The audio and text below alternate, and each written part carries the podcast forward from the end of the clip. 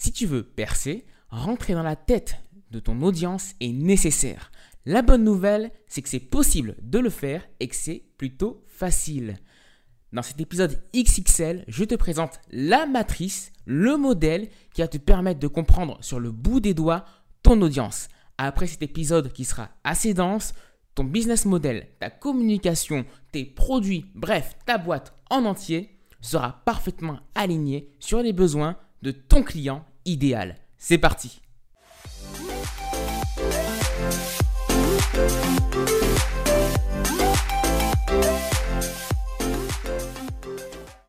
Ton projet ne sert à rien s'il ne répond pas précisément aux attentes et aux besoins de ton audience, de ta clientèle idéale.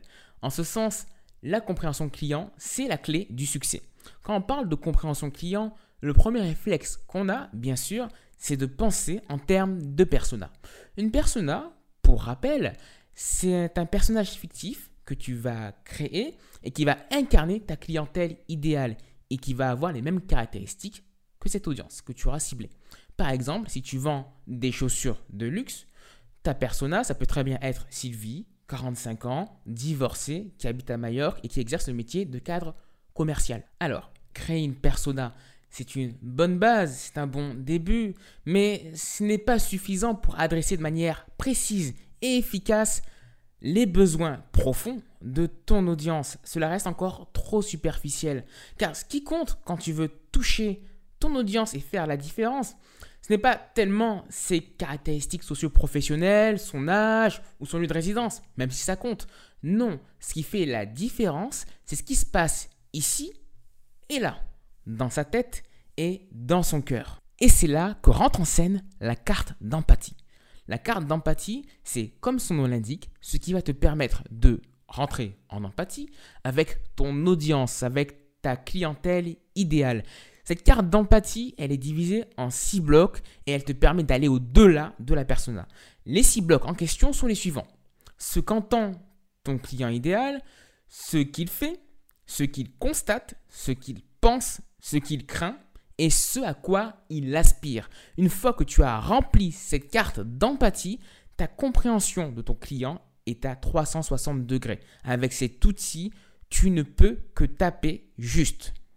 Pour être le plus concret possible, on va supposer qu'on vend des patates et des radis bio, éco-responsables et locales et qu'on va aussi supposer que notre persona, on l'a déjà défini et qu'elle s'appelle Emma, qu'elle a entre 30 et 40 ans, qu'elle est mariée, qu'elle a deux enfants qui ont une dizaine d'années, qu'elle est cadre dans une grosse entreprise, qu'elle a un léger surpoids dû en grande partie au stress et que sa problématique, son pain point, c'est mieux manger et aussi faire mieux manger ses enfants et sa famille. Le premier bloc de notre carte d'empathie, cela va être qu'est-ce qu'entend Emma? Notre persona. Ce premier bloc est super important parce qu'il nous permettre de mieux comprendre l'environnement dans lequel évolue notre persona, aussi savoir quel est le bruit de fond qu'elle entend constamment par rapport au problème qu'elle a, qui est, je le répète, manger et faire mieux manger sa famille. Pour répondre à la question qu'est-ce qu'entend Emma, il faut se poser d'autres petites questions, comme par exemple que lui dit son entourage sur la question de l'alimentation bio-équilibrée. Entourage, ça peut être la famille, les collègues, les amis. Parmi ces différentes personnes, qui a le plus d'influence quand il est question de cette thématique? On peut aussi se poser au quotidien quel est le message de fond qu'elle entend dans les médias? Médias, ça peut très bien être la radio, la télé, Internet, Spotify, YouTube, les podcasts, que sais-je? Quelle est la vox populis sur la question de l'alimentation? Avec toutes ces questions, on peut supposer que notre chère Emma, elle entend les messages suivants. Sa mère lui dit Choisis bien tes légumes, on ne sait plus trop ce qu'ils mettent dedans avec les pesticides.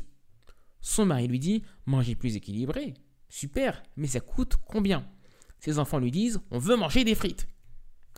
Ses amis lui disent Depuis qu'on a choisi de manger de manière plus équilibrée, on se sent beaucoup mieux et la vox populiste, donc le bruit de fond, le, message qu'elle entend dans les médias un peu partout, c'est les industriels sont tous des raclures, manger mieux c'est bon pour la terre et c'est aussi bon pour l'économie locale. Et voilà, avec ce premier bloc, on a déjà acquis pas mal d'informations. on sait déjà ce qu'est-ce qu'entend Emma, ce qui est déjà pas mal, mais surtout on sait qui va influencer Emma dans son acte d'achat et de quelle manière.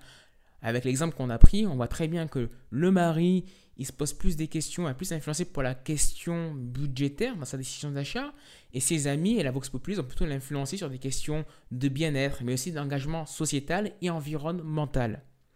Par ailleurs, en sachant ce qu'entend Emma, bah nous, ça nous donne déjà des pistes avec notre petite boîte de patates et de radis bio et éco-responsable pour communiquer différemment. Parce que si on sait le message de fond qu'entend Emma, on sait aussi qu'est-ce qu'il faut dire pour être un signal au milieu de ce bruit, être un message qui va détonner et qui va attirer son attention. Voilà pour le premier bloc. Deuxième bloc de notre carte d'empathie, ce que fait et ce que dit notre persona, notre chère et tendre Emma. Ça va être super important parce que quand on sait ce que fait notre persona pour résoudre son problème, eh bien en fait on sait déjà où aller la chercher. Et quand on sait ce qu'elle dit, eh bien en fait tout simplement on sait déjà quel jargon, quel terme, quelle requête elle va notamment taper sur Google ou dans ses recherches pour résoudre son problème. Donc même dans une approche SEO, Remplir ce second bloc est d'une importance cruciale. Encore une fois, pour savoir ce que dit et ce que fait notre chère Emma, on va tout simplement se poser les bonnes questions. Et il y en a quatre dans cette situation. Premièrement, c'est qu'est-ce que fait Emma pour essayer de résoudre son problème d'alimentation toute seule, en toute autonomie, sans prestataire? Deuxième question, cela va être où va-t-elle chercher l'information? Sur quel réseau? Sur quel magazine, etc. Sur quel média? Troisième question, c'est comment est-ce qu'elle va exprimer, vocaliser son problème. Je parle de vocaliser, mais ça, peut aussi très bien être à l'écrit, notamment par rapport aux requêtes qu'elle va rentrer sur Google.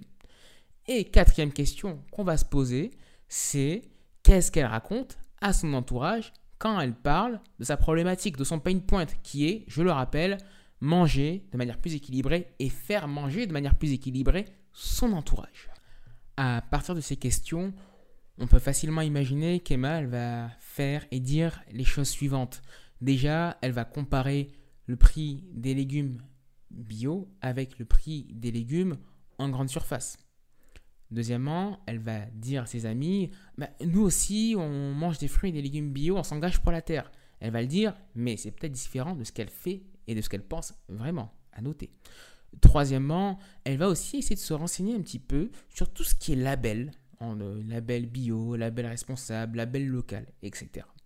Quatrième chose, elle va aussi s'intéresser aux différentes euh, épiceries, petits commerces qui font le, qui produisent du bio ou qui vendent du bio dans les environs. Elle va aussi, cinquième chose, se renseigner sur des recettes de fruits et légumes pour pouvoir en faire à ses enfants et rendre le tout assez attrayant. Et justement, puisqu'on parle de ses enfants, elle va notamment leur dire, désormais, les enfants, on mange de manière plus équilibrée. Les frites tous les midis, c'est fini. Je te laisse imaginer leur tête. Ce qui est top, c'est que en ayant rempli ce second bloc de notre matrice, notre carte d'empathie, eh bien, on sait désormais quelle information est ma recherche et où elle va les chercher.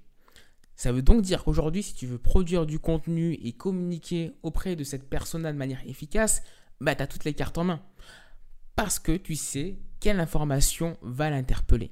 Mieux, comme tu sais ce qu'elle dit et comment elle le dit, comment elle le formule, bah, tu sais sur quel mot, quel mot elle va taper dans son moteur de recherche Google pour aller chercher l'information.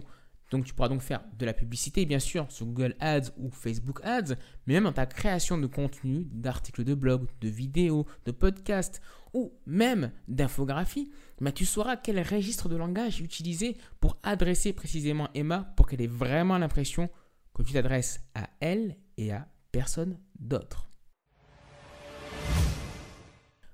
Nous voilà désormais au troisième bloc de notre carte d'empathie qui est qu'est-ce que constate Emma, notre persona? Dans le second bloc, elle a fait différentes actions, dit différentes choses, tout cela dans le but de résoudre son problème, qui est, je le rappelle, manger de manière plus équilibrée et responsable, et aussi faire manger de manière plus équilibrée et responsable sa famille. en sachant ce que constate Emma après avoir mené ses actions de recherche en autonomie, ben on saura d'une part quel est son niveau d'éducation par rapport à la problématique euh, qu'elle rencontre, et aussi on saura bien sûr quels sont les points de blocage qui demeurent. Et ça c'est très important, parce qu'en sachant les réponses qu'Emma n'arrive pas à résoudre toute seule, on saura quel contenu premium on pourra produire. Le contenu premium, c'est les contenus qui font vraiment la différence quand tu veux engager ton audience avec ta marque. Après ces différentes actions, dans notre cas, Emma dresse cinq constats. Le premier, c'est qu'il existe une tonne de labels dédiés au bio et à l'alimentation responsable et qu'elle est totalement perdue. Le deuxième, c'est que son projet n'emballe pas du tout ses enfants. Euh, manger plus vert, ça leur parle pas trop. A contrario, troisièmement, elle se rend compte que quand elle parle de ce projet d'alimentation plus équilibrée et plus respectueuse auprès de ses proches, ben eux, ça les emballe, ça les fait rêver et ça lui permet à elle d'être plus valorisée au sein de son cercle d'amis. Donc ça l'incite à poursuivre dans cette voie. Quatrièmement, elle se rend compte que finalement, des recettes ben, avec beaucoup de légumes, il y en a plein et c'est facile à faire. Et ça cale l'estomac. Top.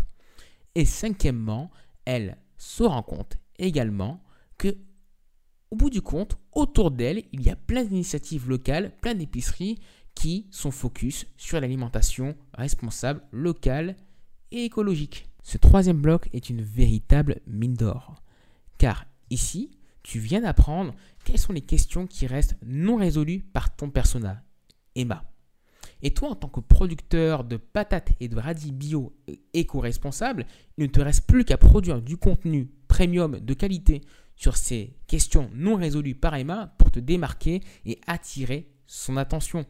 Par exemple, tu peux produire une infographie très visuelle et très simple qui décrypte les différents labels dédiés à l'écologie, euh, à la production organique et à l'alimentation responsable. Tu peux aussi, à côté, faire un top 10 euh, des recettes qui plaisent aux enfants. Recettes, bien sûr, qui vont être bio, respectueuses de l'environnement, et recettes qui vont aussi mettre en avant les patates et les radis que tu produis. Faire d'une pierre deux coups. Dans ce quatrième bloc de notre carte d'empathie, on va se focaliser sur ce que pense notre persona, Emma. Elle a entendu des choses, mené des actions, dressé des constats, et maintenant on veut savoir qu'est-ce qui se passe ici, dans la boîte, dans la tête. Parce qu'en sachant ce qui se passe dans sa tête, on saura comment la toucher en plein cœur et donc la convaincre de devenir un client et un bon client, un client engagé, fidèle, qui va être un ambassadeur pour notre marque de patates et de radis. Avant d'adresser concrètement ce quatrième bloc, il est important de se rappeler une chose. L'être humain est une créature pleine de contradictions. Ce qui veut donc dire que dans ta carte d'empathie, dans le bloc dédié à ce qu'ils pensent, si tu as des items qui sont un petit peu en opposition, en contradiction, ce n'est pas déconnant. Cela même peut être normal en fonction des problématiques auxquelles tu t'attaques. Emma, elle a plein de pensées en tête, surtout après avoir dressé certains constats dans le bloc numéro 3 de notre carte d'empathie. Donc, par exemple, elle peut très bien se dire, est-ce que mes enfants vont accepter ce changement d'alimentation? Si ce n'est pas le cas, à quel point est-ce qu'ils vont m'en vouloir? Deuxièmement, elle peut aussi très bien penser Waouh, il y a beaucoup d'épiceries, de producteurs locaux, mais finalement, au milieu de tout ça, comment est-ce que je m'y retrouve? Auprès de qui est-ce que je dois réaliser mes achats? Quelle est la différence entre tous ces fournisseurs possibles à côté, elle peut aussi très bien se poser des questions, avoir des interrogations sur euh, le véritable impact qu'aura une alimentation bio sur son bien-être personnel. Se dire, manger bio, d'accord, mais qu'est-ce que ça va changer au niveau de ma santé? Aussi avoir des questions, besoin d'éclaircissement sur l'impact réel et concret d'une alimentation bio sur l'environnement. Se dire, d'accord, j'achète du bio, mais concrètement, qu'est-ce que ça change pour la Terre, pour l'environnement et pour le monde de demain? Elle a plein de doutes, plein de questions, plein d'interrogations en tête. Et toi, tu dois impérativement les discerner. Pourquoi? Parce que en comprenant les différentes questions qui restent bloquées dans sa tête, en comprenant tout ce qu'elle n'ose pas exprimer ou tout ce qu'elle ne pense pas exprimer parce que c'est encore inconscient à son stade d'achat, mais en fait, ça te permet d'anticiper et de déjà commencer à lever les freins à l'achat avant même qu'elle n'arrive face à toi. dans tes contenus, dans ta communication, tu vas déjà pouvoir faire de la réassurance. Lui dire par exemple que oui, voilà, en achetant des patates et des radis chez nous, concrètement, ça a tel impact sur la terre, ça a tel impact sur votre santé. Ok, à ce stade-là, on est vraiment pas mal. Maintenant qu'on a une idée de ce que pense Emma, on peut dire qu'on a une carte d'empathie, une vision donc assez globale d'Emma. C'est satisfaisant. Mais moi, je te propose d'aller encore plus loin. Et dans un cinquième bloc, dans ce cinquième bloc, on va étudier précisément quelles sont les peurs les plus profondes d'Emma, notre persona. Qu'est-ce qui la frustre? Qu'est-ce qui l'empêche de dormir? La peur, c'est le principal moteur quand il est question d'achat. Aujourd'hui, surtout quand on veut changer nos habitudes, ben, on ne le fait que lorsqu'on est dos au mur. Les exemples dans la vie quotidienne sont nombreux tant qu'on n'est pas face à une situation qui nous effraie et qui ne nous laisse pas le choix, eh bien on favorise le statu quo. Donc, si tu connais les peurs les plus profondes d'Emma, de ton persona, eh bien, tu sais où appuyer dans ta communication, dans ton contenu et dans ton argumentaire commercial pour la faire passer à l'action. Bien sûr, tout est question de modération. Le but, c'est pas de faire flipper euh, ton prospect ou ton audience. Non, le but, c'est de l'alerter sur un problème qu'il a ou qu'elle a et qui la dérange. Emma a cinq grandes peurs. Premièrement, elle a peur que ses enfants soient en mauvaise santé parce qu'elle ne leur aura pas donné une alimentation saine, équilibrée et respectueuse de l'environnement. Deuxièmement, Emma a aussi peur de perdre l'affection de ses enfants en leur proposant de manière un peu forcée une alimentation qui ne sont pas trop chauds à adopter. Troisièmement, de manière plus personnelle, Emma, euh, comme on l'a expliqué un peu plus tôt, elle, a un léger surpoids. Donc elle a aussi peur que ce changement d'alimentation n'ait pas d'influence sur son surpoids, ne le fasse pas disparaître. Quatrième peur, Emma craint d'être considéré par ses amis, ses proches, comme une personne totalement indifférente au sort de la Terre et de l'environnement. Comme on l'a vu un peu plus tôt, Emma accorde beaucoup d'importance à la vie de ses proches sur ce sujet.